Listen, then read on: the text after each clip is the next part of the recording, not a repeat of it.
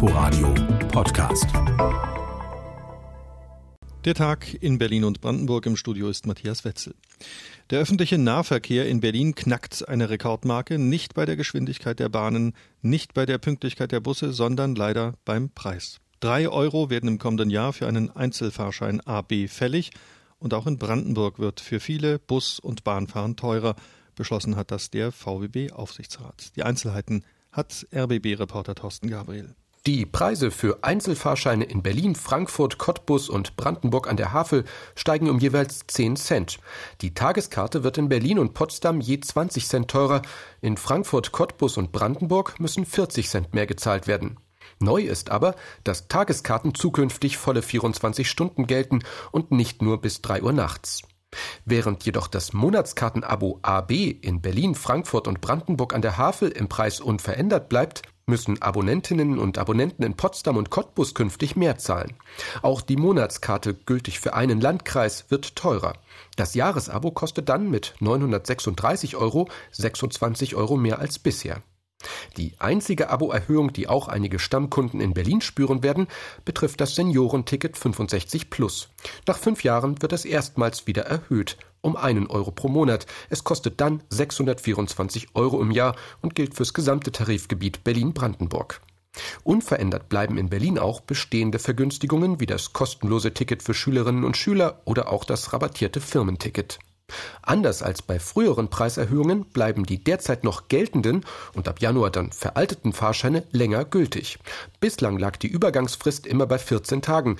Diesmal können alte Tickets noch ein halbes Jahr lang ohne Aufpreis genutzt werden, also noch bis Ende Juni 2021.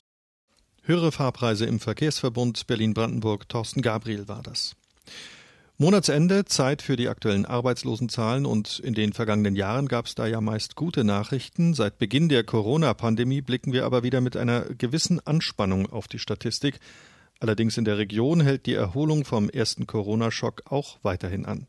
Im September waren in Berlin und Brandenburg 292.000 Menschen arbeitslos gemeldet, 8.000 weniger als im August. Im Vergleich zum Vorjahresmonat spürt man die Krise allerdings dann doch deutlich ein Plus von 77.000 Arbeitslosen. Hintergründe hat RBB-Reporter Thomas Weber.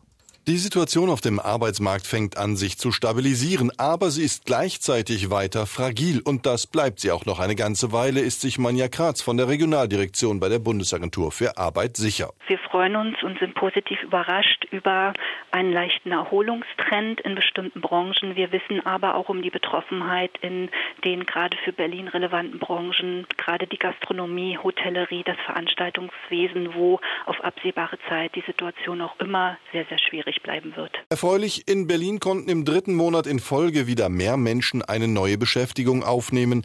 Nicht allen Branchen geht es schlecht, so Graz. Und das betrifft vor allen Dingen die öffentliche Verwaltung, die Sozialversicherung, den Gesundheitserziehungsbereich, auch die Lebensmittelproduktion. Und in Brandenburg profitiert auch der Bereich Gesundheits- und Sozialwesen und auch die öffentliche Verwaltung. Zum Monatsende waren in Berlin 209.000 Menschen arbeitslos gemeldet, 5.000 weniger als im August bei einer Arbeitslosenquote von 10,5 Prozent. Im Land Brandenburg wurden 83.000 Arbeitslose registriert. Das sind 3.000 weniger als im Monat davor. Das entspricht einer Arbeitslosenquote von 6,2 Prozent. Positiv stimmt die Regionaldirektion auch der Rückgang der tatsächlichen Kurzarbeit. Es ist ein Trend erkennbar, dass eben von Monat zu Monat weniger Menschen auf Kurzarbeit angewiesen sind und dieser Trend verfestigt sich jetzt. Gleichzeitig bleibt der Arbeitsmarkt Corona-bedingt sehr anfällig für Risiken. Auch das gehört zur Wahrheit dazu, sagt Graz. Es gibt Branchen, da zeigen sich die Auswirkungen von Corona sehr direkt, insbesondere Branchen wie die Gastronomie. Und für die Zukunft wissen wir noch nicht, wie sich die Corona-Pandemie weiterentwickelt. Das heißt, ein möglicher zweiter Lockdown oder mögliche Insolvenzen bis zum Jahresende können hier noch mit eine Rolle spielen. Und das ist ein sehr, sehr großer Unsicherheitsfaktor. Auch die Berliner Industrie- und Handelskammer mahnt deshalb, um von Entwarnung zu sprechen, sei es viel zu früh. Thomas Weber war das. Und auch an anderer Stelle steht die Gastronomie mächtig unter Druck. Um die Corona-Ausbreitung einzuschränken, müssen sich die Gäste ja in sogenannte Kontaktlisten eintragen. Wer dabei einen falschen Namen angibt, dem drohen in Zukunft mindestens 50 Euro Bußgeld. Wie die Angaben kontrolliert werden sollen, unklar. Inforadio-Reporterin Lena Petersen über Reaktionen von Gastronomen und Kunden in Berlin Mitte. Mittagspause im Weinbergsweg. Hier kommen auf 100 Meter rund 20 Cafés, Imbisse und Restaurants.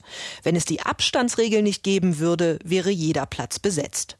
Mirsad Mujanovic managt hier ein chinesisches Restaurant. Seine Kunden hinterlassen auf einzelnen Zetteln oder per QR-Code ihre Kontaktdaten. Ich äh, kann das ja nicht nachprüfen.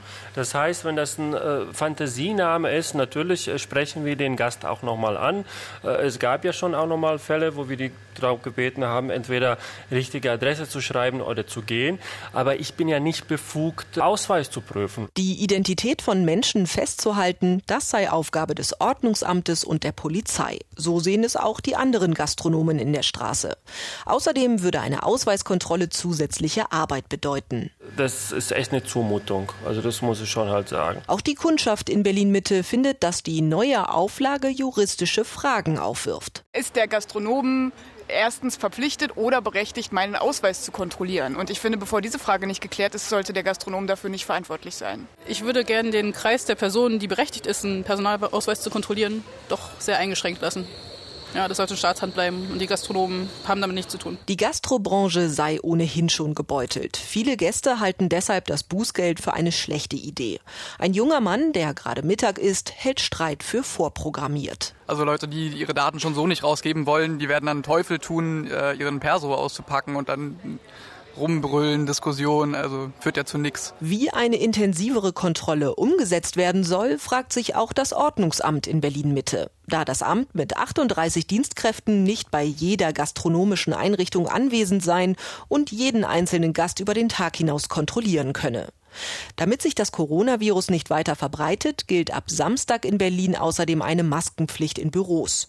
Diese Maßnahme kommt bei einigen nicht gut an. Wenn jemand wirklich jetzt eine Erkrankung hat und in die gemeinsame Kaffeeküche geht, dann überträgt sich das auch. Also da ist jetzt nicht nur, weil er jetzt eine Maske trägt, äh, alle vor ihm gesichert. Überhaupt nicht. Ich halte das für eine hysterische Zusatzmaßnahme, aber gut, Vielleicht sollte man irgendwas tun, aber vielleicht sollte man auch mal koordiniert irgendwas tun. Weniger Patchwork und stattdessen ein ausgefeiltes Konzept gegen Corona.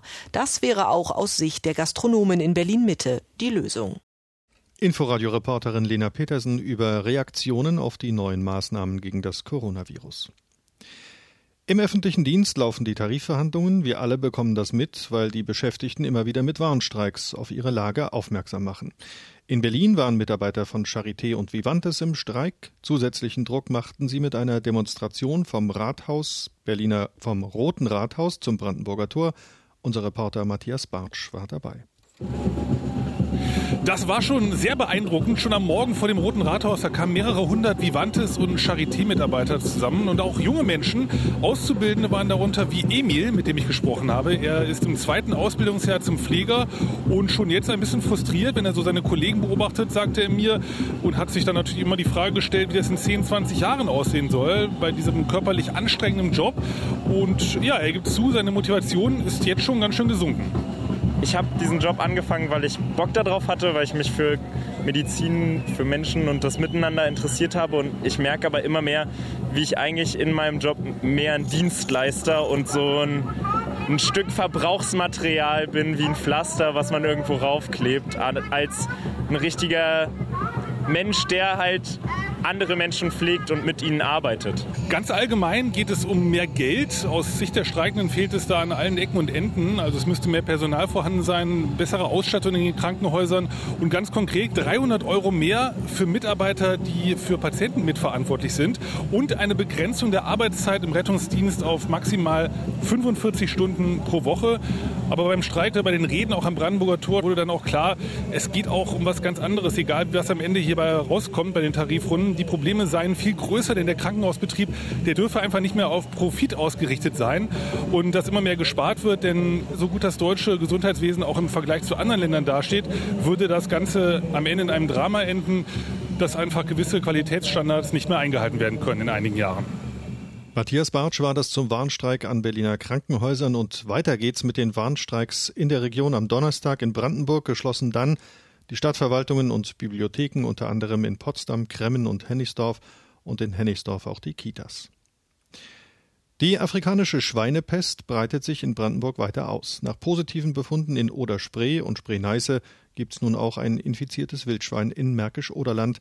Das hat das Nationale Referenzlabor bestätigt. RBB-Reporter John Alexander Döring mit den Details. Der 38. Befund der afrikanischen Schweinepest bei einem Wildschwein in Brandenburg ist ein besonderer, erklärt Brandenburgs Verbraucherschutzministerin Ursula Nonnemacher. Das Restriktionsgebiet im Süden hat jetzt erstmal gar nichts mit dem Neuen zu tun. Verstehen Sie, ich glaube nicht, dass die jetzt sozusagen entlang Neiße und Oder da hochmarschiert sind, sondern wir müssen schauen, wo kommt das neue Infektionsgeschehen her. Fünf Teams sind damit beschäftigt, diese Kernzone rund um den neuen ASP-Fall einzurichten.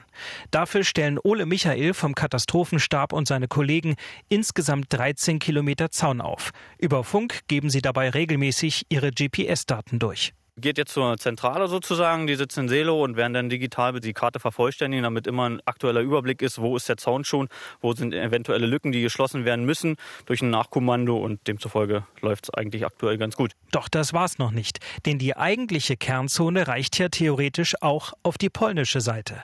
Die sei genauso wie die brandenburgische Landesregierung informiert, sagt Gernot Schmidt, Landrat von Märkisch-Oderland. Wir warten ab, wie sich die Landesebene und die polnische Seite positionieren. Kriegen wir keine Antwort, dann werden wir entlang des Oderdeiches die Kernzone auch in Richtung Polen abriegeln. Außerdem muss schnell entschieden werden, was mit dem Grenzübergang der Bundesstraße 1 passiert. Er ist viel befahren und liegt mitten in der Kernzone.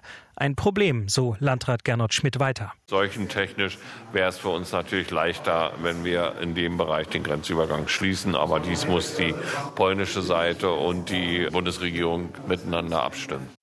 Gernot Schmidt, Landrat in Märkisch-Oderland. Der Beitrag war von John Alexander Döring und das war der Tag in Berlin und Brandenburg nachzuhören wie immer auf inforadio.de. Inforadio Podcast.